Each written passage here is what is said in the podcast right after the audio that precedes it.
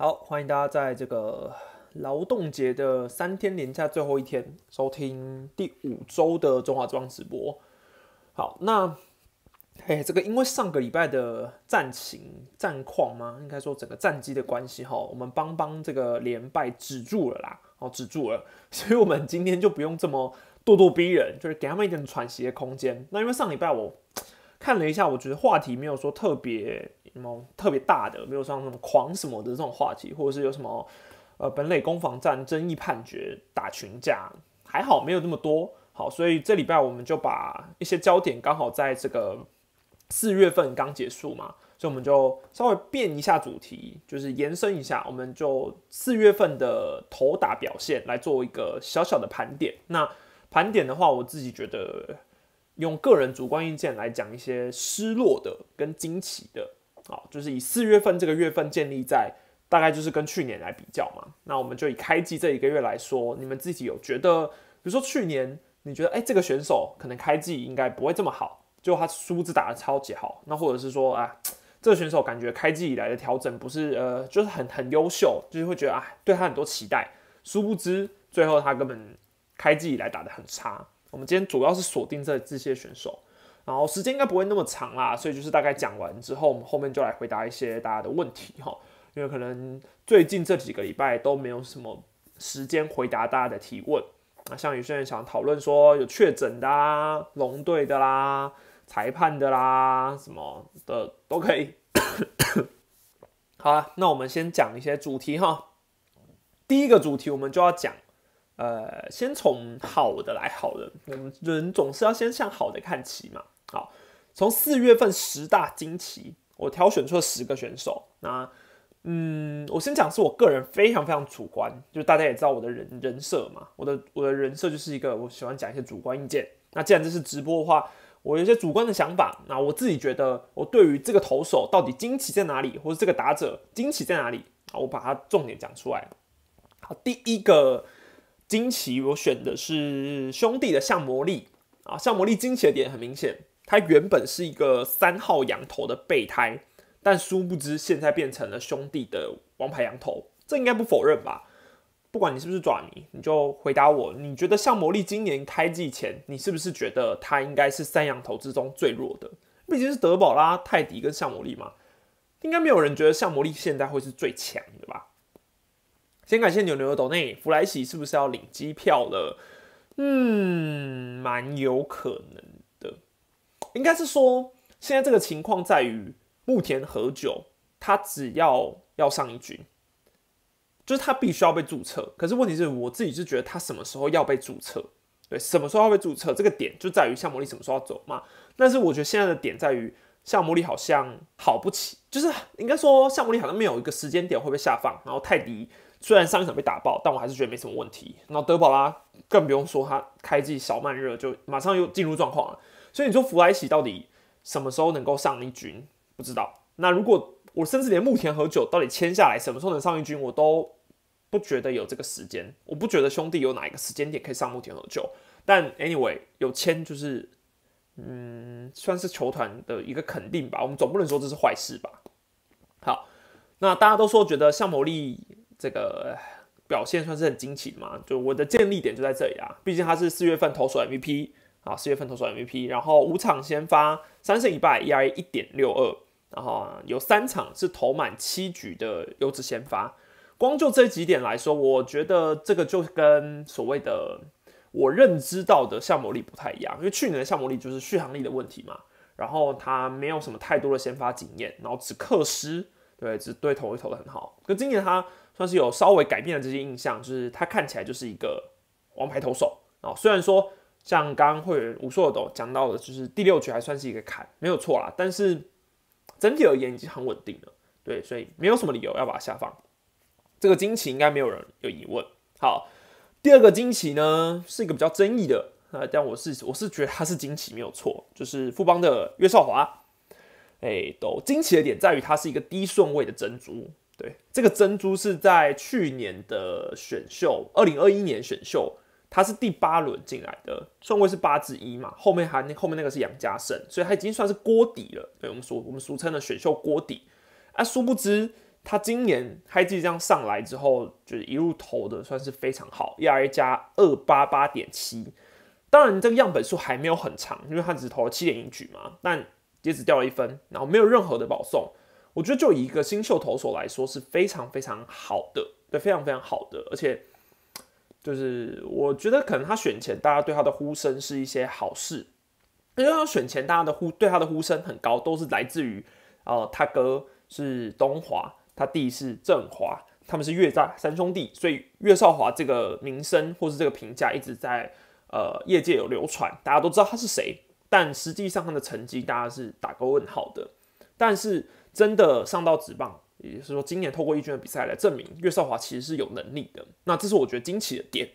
好，那另外一个小惊奇也是因为他现在在二军吧，所以我觉得他很很符合我现在要表达的惊奇这个点。因为嗯，明明他投的很好，但他下二军了，但他下二军了。好，那到底除了年轻之外，有什么其他的原因促使这件事？我个人是抱持的疑问啦。不过，总而言之，我觉得目前的表现，教练团应该还是会再给他机会再回来的啦，应该很快就会回来。下一个惊奇，王义正，王义正这个惊奇应该是没有什么疑问的吧？哦，没有什么疑问的吧？可以把它算是一个嗯老兵复活吗？虽然说他也三十五，没有到很老啦。对，但是王一正今年这样子的表现，已经会让很多人觉得说，哇塞，投的真好。对，ERA 加现在是二八二，然后十三点二局只掉了两分，这掉了两分。那我觉得惊奇的点在于说，乐天刚开季的时候，先发投手的定位原本是曾仁和、陈冠宇，但是王义正却是在他们两个一一倒地之后，立刻补起来，甚至你说偶尔他不先发去长中继，目前长中继还没掉过分呢。所以我觉得这个廖宇成，呃，不是廖宇成，看到看到留言讲廖宇成，还有脱口而出，应该说王义正就姐姐今年的表现，真的有让人家觉得哇，回春当然是惊喜。感谢道格拉斯斗内，晚上好，失落的是拉拉队染疫了，希望球赛能顺利进行。惊奇是姐姐，被上垒率零点八八，五十二打席只被八八，没错，你跟我的惊奇一样，拉拉队染疫这个真的。好像难以避免嘛，因为毕竟拉拉队跟球团队职员一定多多多少少是有接触的，一定多少接触。那又跟球员，所以我觉得这都是一个联动的关系啊，联动的关系。王一正不是已经变阿姨了吗？嗯，是阿姨没有错，但是阿姨跳舞也是有人看的。好，另外是王一正嘛，第四个是比王一正还要老的老老兵，哎，潘威伦。当然你说潘威伦没有在整个四月完全的先发，但整体而言，你还是会觉得光投卫权那一场比赛就可以把它列入一个大惊奇，已经可以把它列入大惊奇。压一加两百一十六，是一局只掉了两分，然后那两应该说有两场胜利，这我觉得是非常重要的两胜，非常重要。那甚至你说这两胜是对魏权跟桃园投出来的，那魏权跟桃园是什么球队？是现在中华职棒的战绩前两名，所以。我觉得嘟嘟对他们两个还是能够拿到胜投，这就证明了他今年并不是所谓的那叫什么啦，就是他今年并不是所谓的好像呃很简单的那种那那叫什么？有人会说这个叫做偶尔猫中的，可我觉得就是以对乐天你还拿胜投来说，这不像是潘威伦，就是潘威伦表示他今年真的是做好了一个准备，重新回归。只是现在在以吃对的先发轮值来说，你当然嘟嘟要拿到机会还是有点难啊。毕竟我觉得江晨燕投的也很好。好，那惊奇的话，下一位我们来讲打者，就是哪莫一样。那哪莫一样，我觉得也蛮惊奇的。呃，至少以去年来说，其实他的春训算是比较晚一点的，比较晚赶上。那等到去年整个打完之后，他打击其实才一成八五而已，OPS 也蛮低的。那但是他今年真的是一个。突变吧，对，以突变，可是可以用突变来形容。打局现在三乘二六，OPS 点八六八，长打真的表现的非常好。就是刚可能朱祥林改回哪莫一样的时候，这个名字的叫朱原住民加成，可以这样讲吗？就是嗯，回归自己的名字，好像就是这个名字对了，所以打的很好，那么厉害。感谢张峰的斗内。三一觉得是否还有旅外投入选秀呢？另外，王徐林三人的中选顺序会是如何呢？邦邦还会走旅外开局的路线吗？我觉得邦邦的选秀策略应该会有一点更改。对我觉得会更改，因为球探已经完全是不同人嘛。你说掌事者应该是不同人，所以我觉得或许跟过去几年的选秀策略，今年说不定会有改变。对，好，那前面还有什么问题啊？哎，都你说王徐林哦，现在看好的是王啦，现在看好的是王，但是徐林我不是很肯定。对，因为嗯，我觉得就以拼，该说拼就是诶，以故事性来说，徐的故事性比较打动我，因为毕竟。就是然后做完他影片之后，会觉得哇，他的故事性这个真的是很值得，很打动啊。对，那我觉得这可能就要看球探实际上去观察情况。我觉得这还没有办法马上的做判断。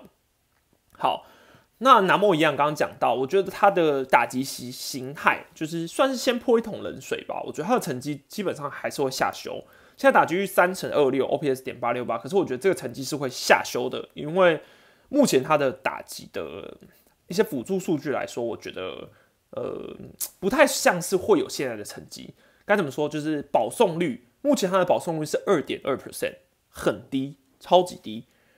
去年它的保送率是八点四 percent，所以跟去年比起来，它今年不是不是不是怎么选球，反而拿到了保送不多。但是它的三振率去年非常高，去年三十一点一 percent，那它现在的三振率是二十四点四 percent，所以可以看出它今年至少。挥空率有稍微降低一点，但是他现在的 BABIP 球打进场内的这个几率零点四零零，零点四零零非常高，绝对绝对是过联盟平均的嘛。那去年他的 BABIP 是比较低，那今年就是高很多，所以我觉得这个下修是难免的啦。呃，我觉得打局两成八到三成，对，那他的重点应该在于他有没有长打能力。目前看起来他的长打是有发挥出来的。只是我觉得，作为如果是他是追求长打的长打型，三振率二十四点四 percent，我觉得可以接受。但问题在于保送率真的太低了，二点二 percent，这个是只要低潮之后，诶，你的打击率就会疯狂往下掉的那种程度。对，好，下一个进步的打者，惊奇的打者是刘基宏啊。刘基宏不是在惊奇他的打击啊，虽然说打击其实跟去年比起来也是有进算进步，但我觉得还没有到。大家对他的预期，毕竟他是状元郎嘛，状元郎。好，那重点在于手背，我觉得手背的进步真的是刘继宏今年一个差超级多的点，就是过去他也是一个守到没有信心的人。去年三垒六十场，二十次失误，二十次失误，手背是八乘四八，基本上三场必发生一次失误。好，但是呃，然后总和加上他守一垒的话，守背率是九乘二八。但今年他现在的三垒是十四场，就只有一次失误，九成七九守备率。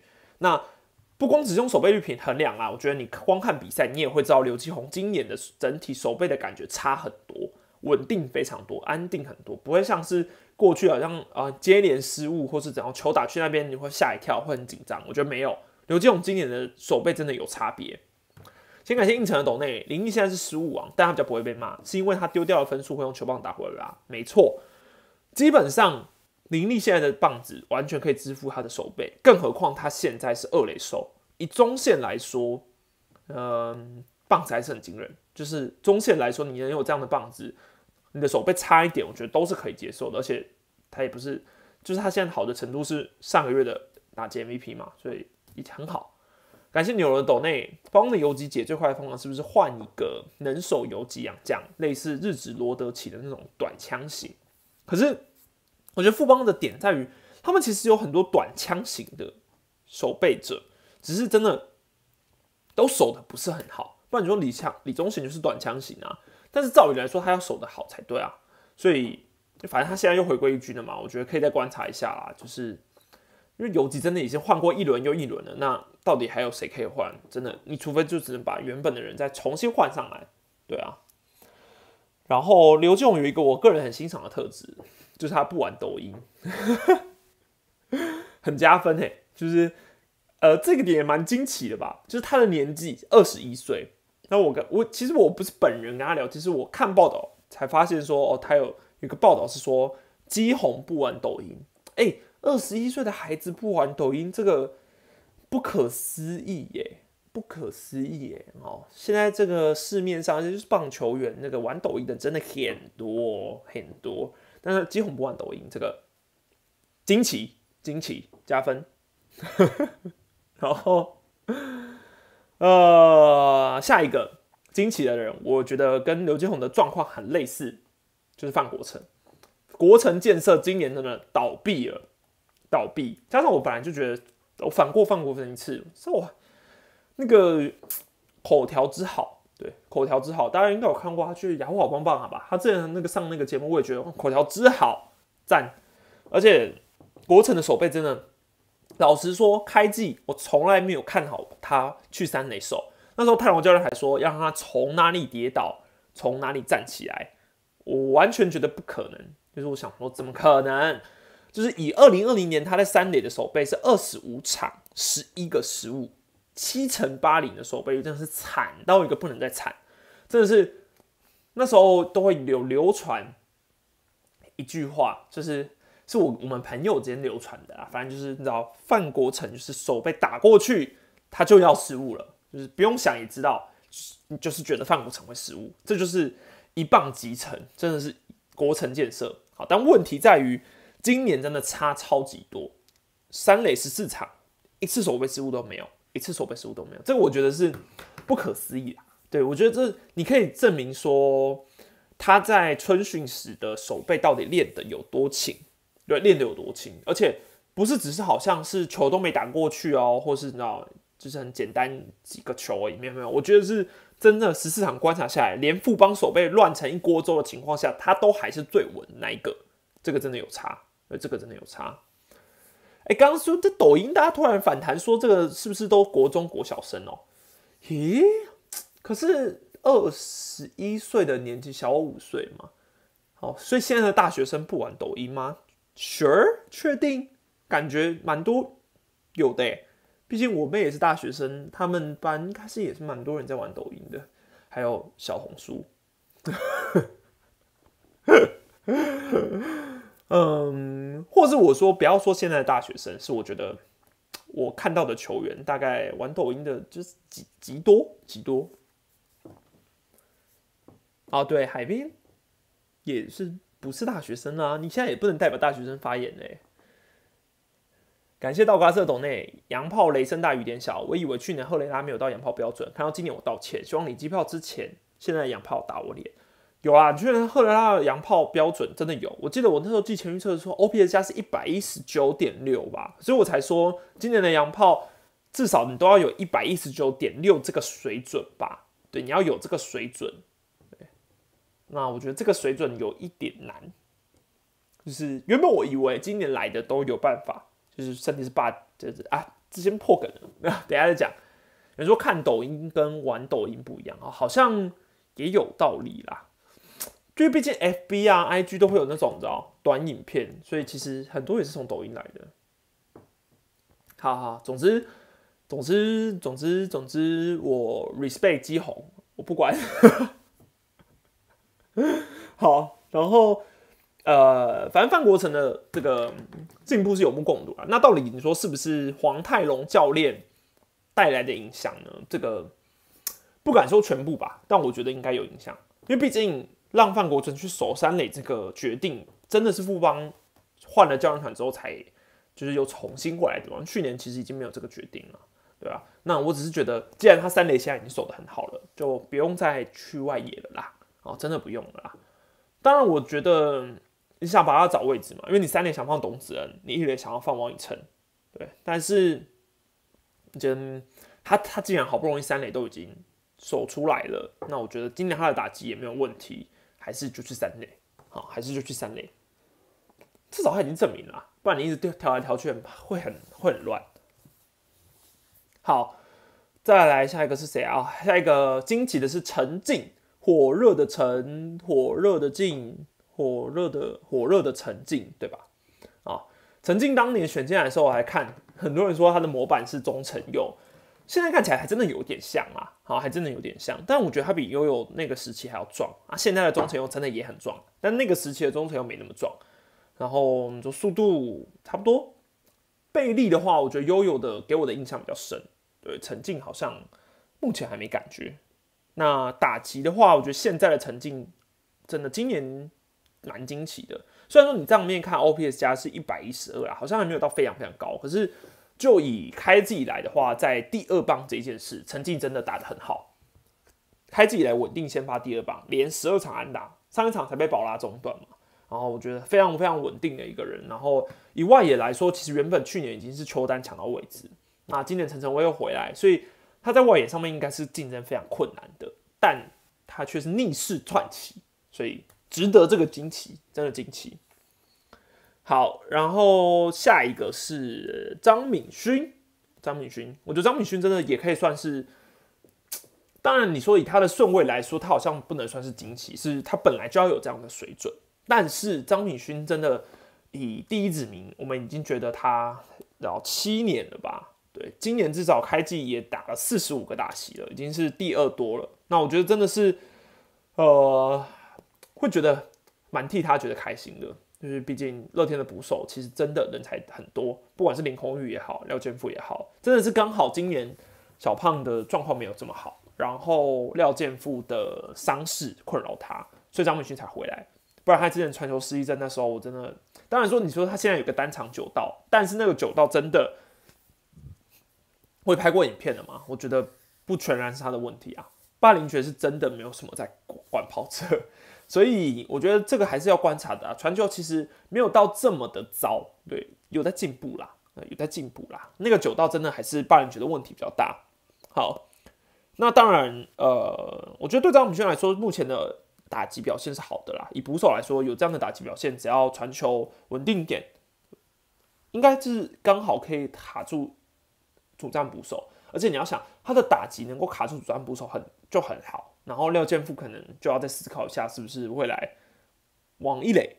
对我觉得或许他真的有可能要往一垒去走。对，好，然后林子豪。子豪，哎，对，子豪是惊奇，最后一个惊奇啦，最后一个惊奇我给子豪。那子豪的惊奇点在于，在于什么啊？其实我觉得某种程度来说，我觉得林子豪本来就要有这样的表现。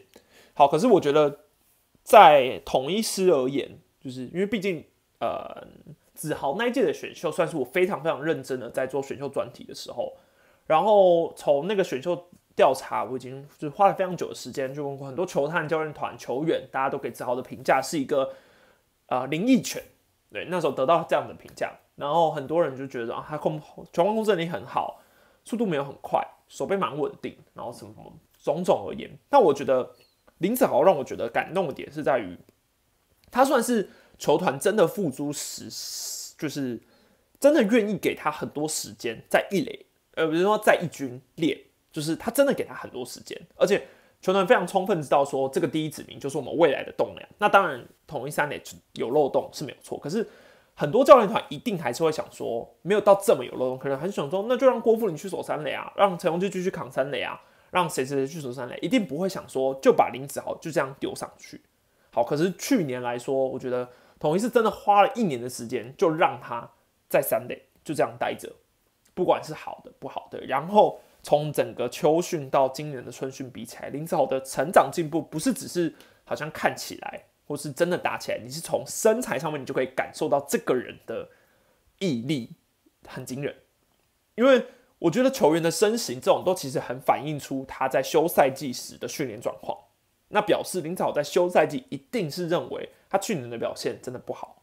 虽然说我自己觉得没有到没有到很差，但就是刚好达标了。但是去他可能觉得去年他真的还没有很好，所以不管是手背加强，不管是身形加强，不管是打击能力，真的是你可以感受到他的那个那个叫什么力量差很多，差很多。去年他真的就是短程安打各种，今年长打真的多很多。看那支全垒打甩棒哦，然后今年那种打出去的那个气势，你就会觉得哇，林子豪真的变大只超多，对吧？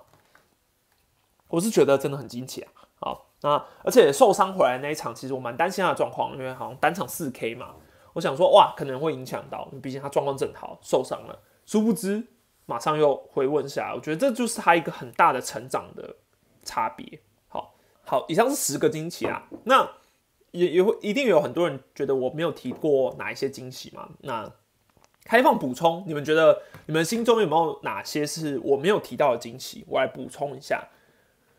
啊，有人说申浩伟确实啊，申浩伟原本有没有列在上面？因为但我想说，就就选十个就好。所以就是我就只选了十个。那申浩的话，我觉得惊奇的点在于他今年把富邦扛下来，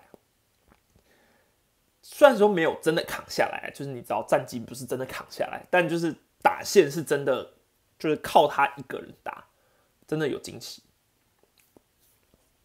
但是毕竟申浩伟去年就已经是累积大量出赛数了，对啊，所以应该也可以说就是延续吧，延续。有人说李胜玉，嗯，确实啊，但是李胜玉我觉得去年其实就已经很惊奇了，所以我就没有再把它列在今天今年的惊奇。当然以三振率下降来说，这个算是其中一项惊奇，但我觉得整体来说我还不会把它列到大惊奇。有人说陈冠宇，那我觉得陈冠宇就是受伤了啦。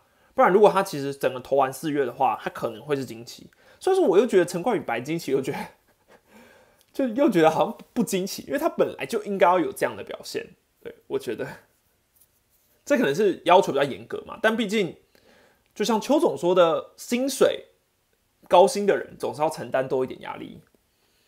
感谢高雄肉丸人加入会员三个月了，晚安斯坦利，晚安肉丸人，晚安。夏茉莉前面讲过了哈。好，那我们倒带一下，接下来看失落的。好，失落组的话，然后大家脑海中应该有叭叭叭叭很多。呃，我也是挑了十个啦。第一个讲过，第一个算是影片讲过的江少庆。江少庆的失落真的应该是一般正常人类都都看得出来吧？就是现在真的是失落，失落到爆，对，失落到爆。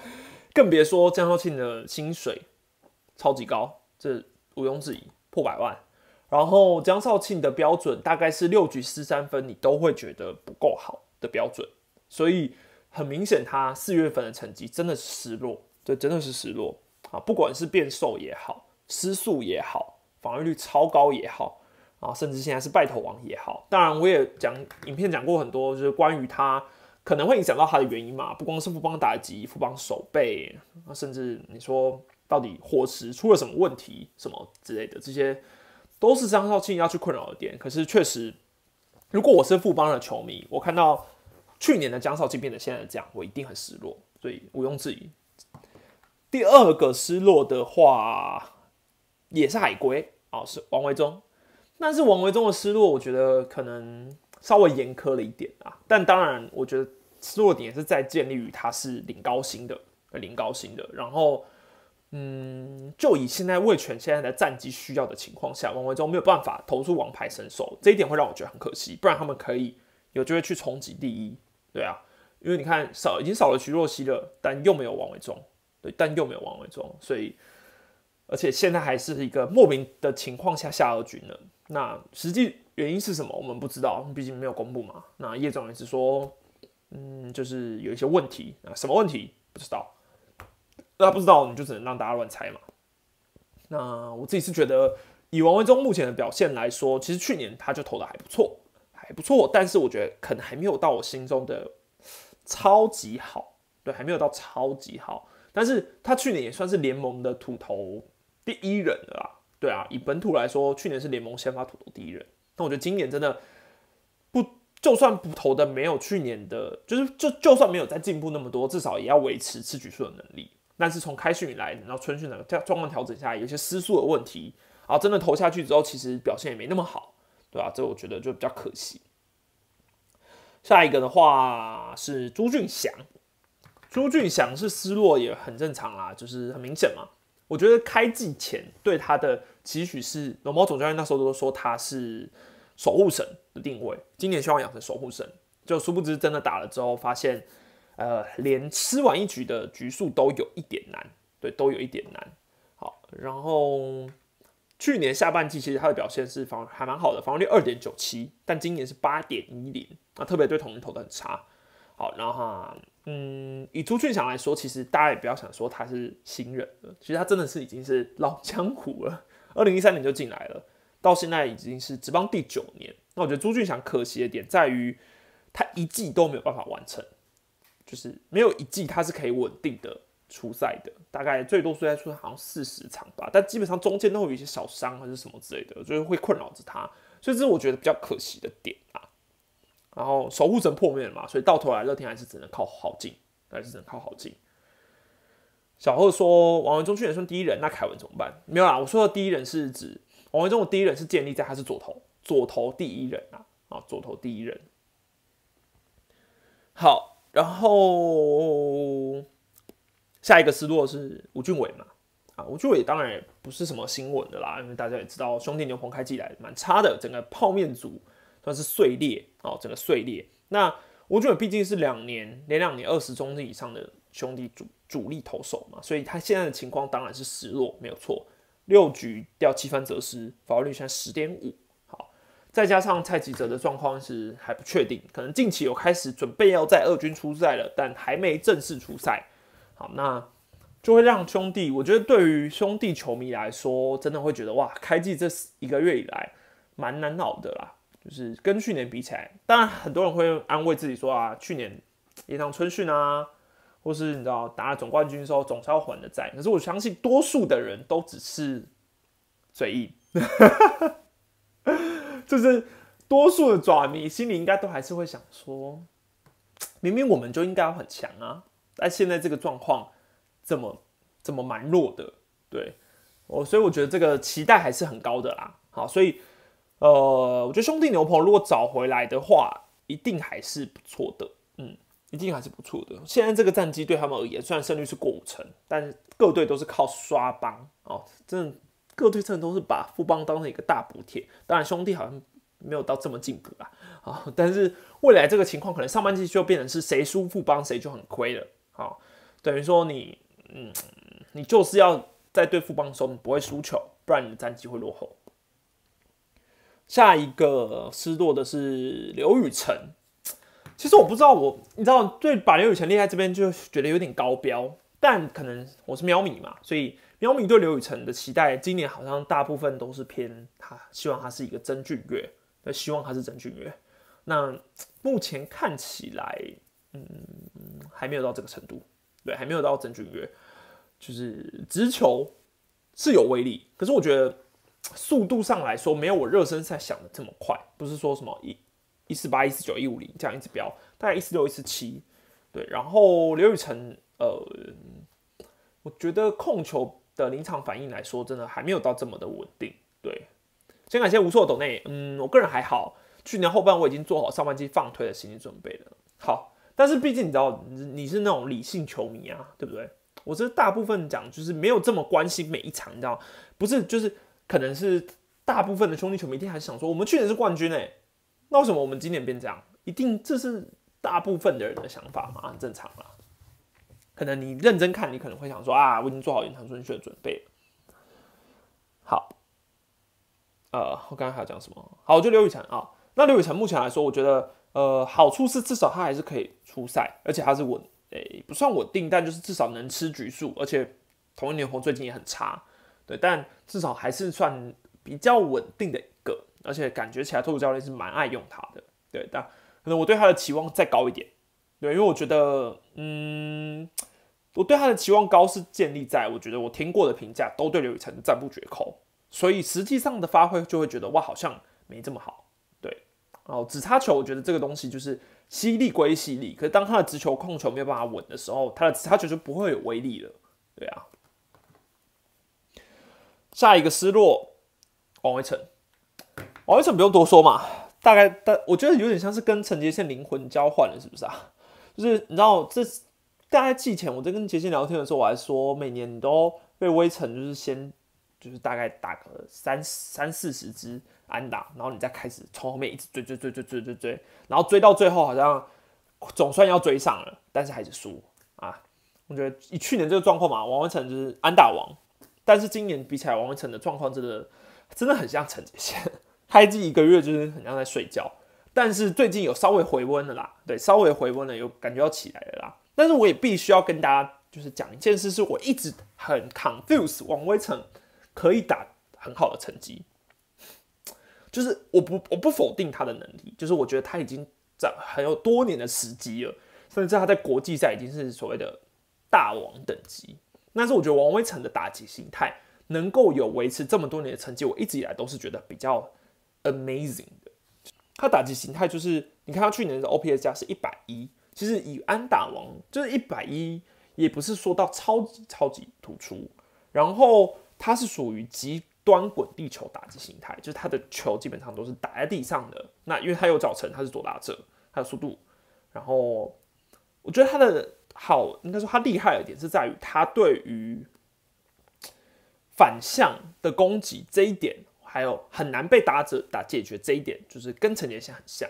可是他跟陈杰新又有一个差别，是我个人觉得，呃，王文成的选球。还是比较偏向是胃口很好，就是他也是一直打，一直打，就是他是可以一直缠斗，一直缠斗，但他的所谓的面对坏球的那种出手的感觉，我觉得没有陈杰先这么的稳定。对，但是王文成也是人来疯行，就是他打的很好，是觉得打的超级好。好，然后我觉得极端滚极端滚地球打就行，他一直一直以来都很吃亏嘛，所以王文成没有常打。啊，今年他真的是处在一个低谷点，在于他怎么打的滚地球都是被。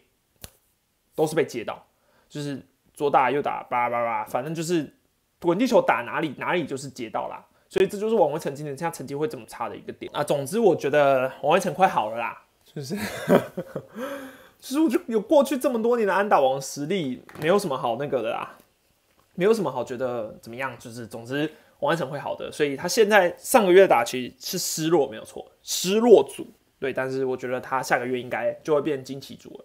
只是因为他的打击形态是真的极端滚地球型，你们也去可以去看那种野球革命的网站，你去查一下，就是王文成的那个平飞球的那个比率，就是平飞球往天空打的比率就是少，那他就真的就是往地上打的类型，对啊，那这种类型其实我一直都觉得要能够打得非常好，有一点难，对，有一点难。下一个讲陈子豪，陈子豪，对，都陈子豪的话，当然失落组是。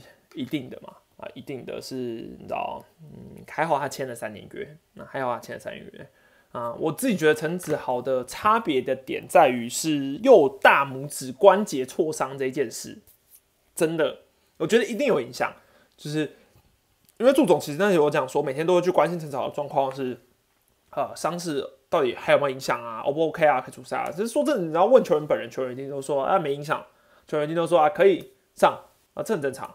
所以我自己是觉得陈子豪，嗯，那个受就是热身赛玩准备要玩玩的受伤，那个真的很影响。那只是他到底实际上就是影响到几成啊？我觉得就现在来说，大概八成。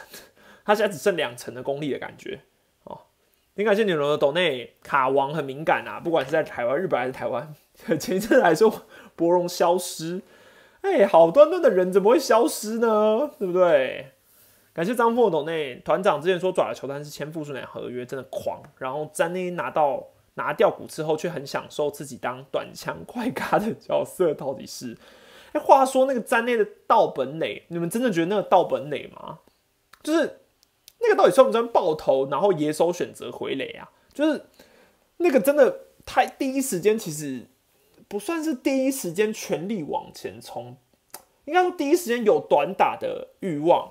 然后他战术往前跑，但是那个真的算盗本垒吗？我觉得就是记录上给盗本垒，好像是会觉得盗本垒这个这个概念好像要更好一点，对，更好一点。所以我觉得记录上当然是给盗本垒，但是你知道盗本垒这个在历史上，真的是非常非常非常不可思议的记录。但是后以后你知道查查记录完之后就会说，哎，詹子晴有一次盗本垒，然后以后的人打开看，哎，不是盗本垒，所以我不知道记录上有没有别种可以认定的。好，那因为我觉得陈子豪去年的进步，其实我那时候有讲嘛，就是以第四棒来说，就是我觉得陈子豪去年真的是至少算是兄弟最稳定的打者，而且进步的比就是整个整个人呐，打击心态是进步很多，至少是至少选球加强很多，然后三振率也没有。这么的高了，对，但中流砥柱而言，现在陈子豪是真的要赶快回来，而且我还是觉得他前面有一些需要，就是他前面是需要回来的，就是诶，前面已经有一段时间好像慢慢的有比较好一点，慢慢好一点，好一点，好一点，然后殊不知又在跌跌跌得更低，对啊，好啦，其实还是算到本垒啦，我只是在想说，你知道，因为毕竟是先跑。对，只是先跑。只是我觉得盗本垒这件事，我比较想要亲眼看到。就是我当我当时的期待是想说，哎，詹子贤盗本垒是怎样？是怎样盗本垒？然后就殊不知，哎，不是盗本垒，就我好想看这件事，因为我觉得在现在棒球盗本垒，中华职棒盗本垒的记录，我有生之年是没看过啦，但是应该记录上有啦，但是我有生之年没看过，请大家跟我分享你印象中的道本垒，美国职棒是有啦。好，然后下一个失落的是林哲轩有到过，是真的到本垒吗？陈诚威到米兰达也有，拉菲利，你你这个年纪有了哦。拉菲利是金队的洋将吗？是何姓金吗？还是中姓金呢？拉菲利这感觉是我全民打棒球时出现的。陈晨威那个我有点没印象，我记好像有依稀记得，但是我熊熊想不起来。戈雅，这个就是这个三山虎没没问题。上一个叫黄忠义啊，海边说我们出一集盗本垒，其实我想出啊，但是我是觉得画面找不到，呵 呵可能只能找到近年来的。哦，林哲就是真的盗本垒，然后我就我再去看一下，我自己都想看。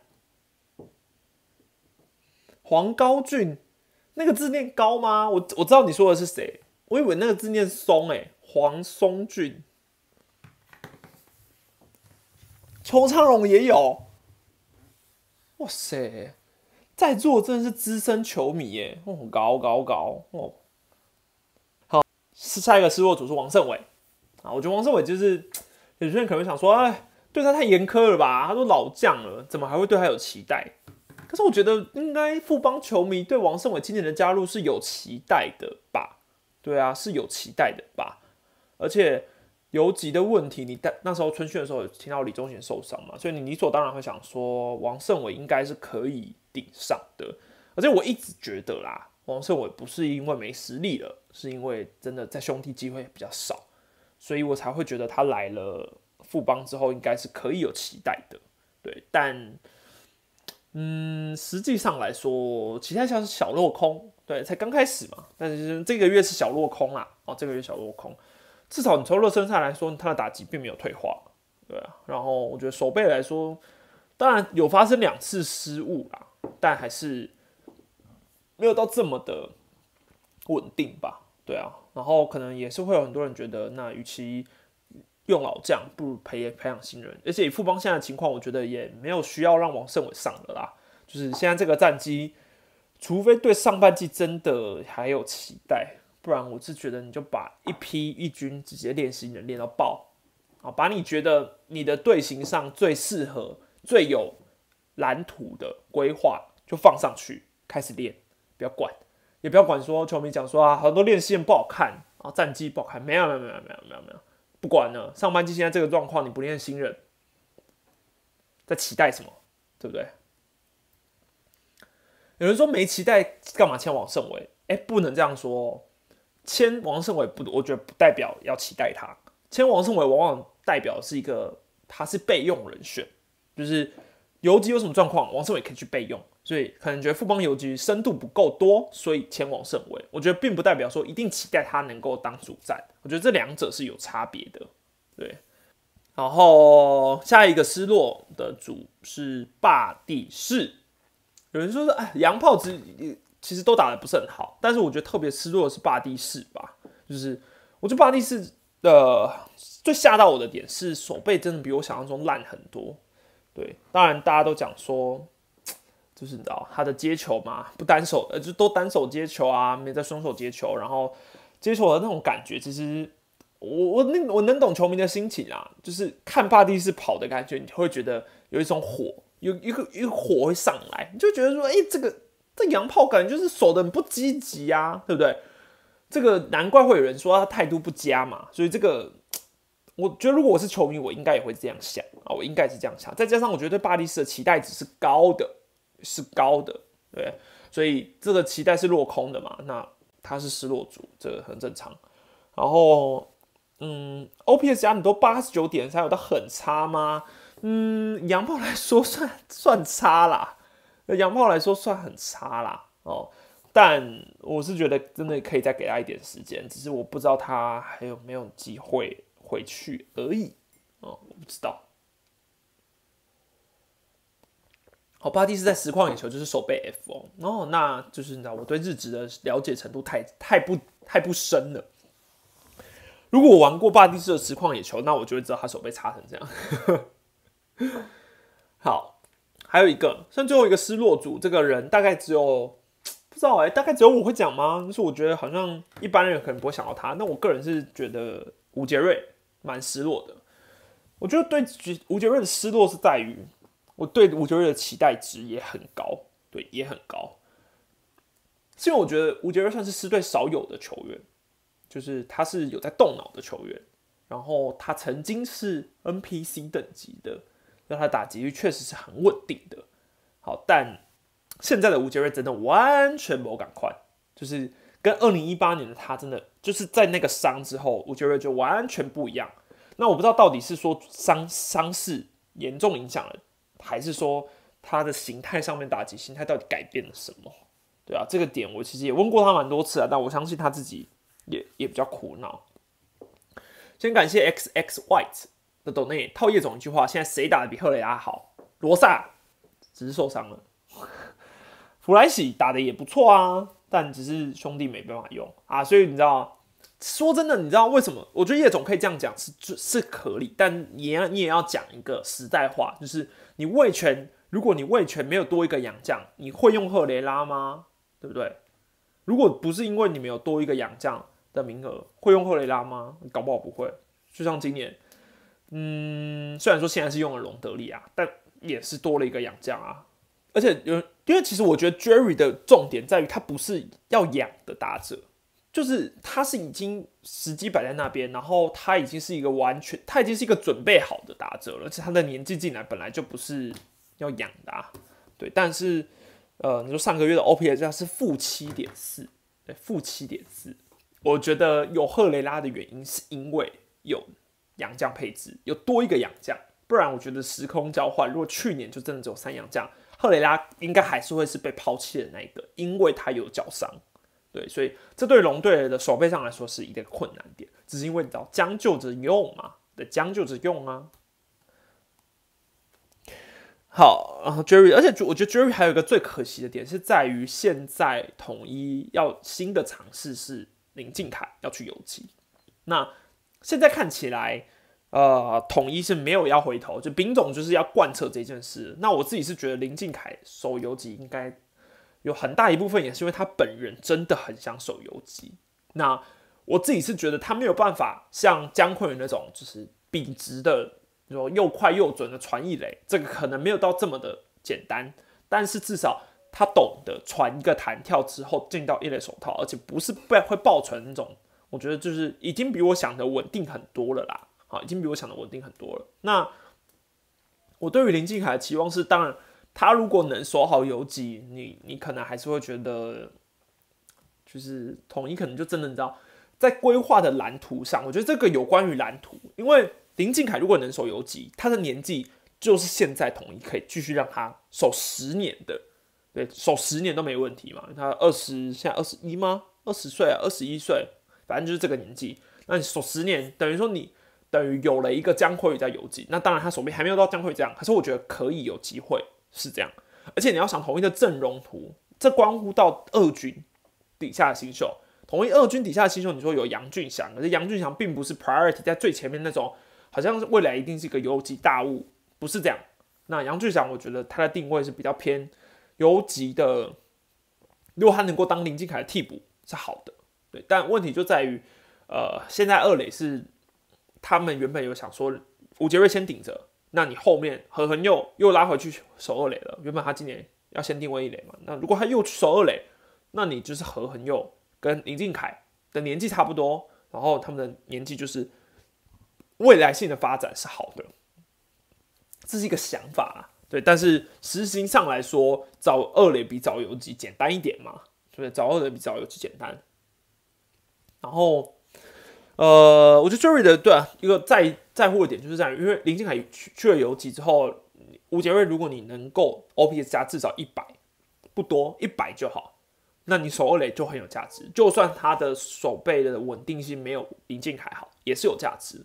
可是现在变成是陈忠体守二垒，林敬凯守游击，那可以看得出来，丙总就是他就是要练林敬凯，所以他也不管说是不是，其实这样的守备效应是林敬凯守二垒，陈陈忠体守游击会比较好。我觉得他就是想要练，对啊。那我也不觉得他是要让林敬凯当工具人啦。就是我我林敬凯完全就不是一个要当工具人的料，只是 他就是要让游击这个洞先补起来之后，二垒有机会就是合合又上。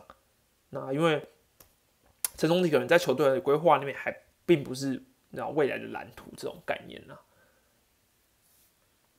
只是我一直觉得这件事不用那么急啊，大概十大失落跟那个惊奇就好了。林晨飞跟江坤宇有几哪个比较好？江坤不知道哎，我觉得这是一个反应，不是林晨飞不好啊，但我就是觉得我私心更喜欢江坤宇，我觉得这有点私心，两个都很好，而且江坤宇今年的打击也很好。那如果你说今年谁比较好？今年是林晨飞，因为他的打击现在更好。阿德没有进失落榜吗？诶，是可以进。对，可以进，但，嗯，如果阿德要进的话，有一票人要进啊，是可能又有人说，又有林哲轩要进，又有又有又有高国辉要进，就好像好像太多人了。感谢红福加入会员九个月了，可以帮我大卫权才子张浩敏加油一下吗？张浩敏加油！好无聊。实在又是富邦高层要怎么救邦邦，还是没救了？没救了。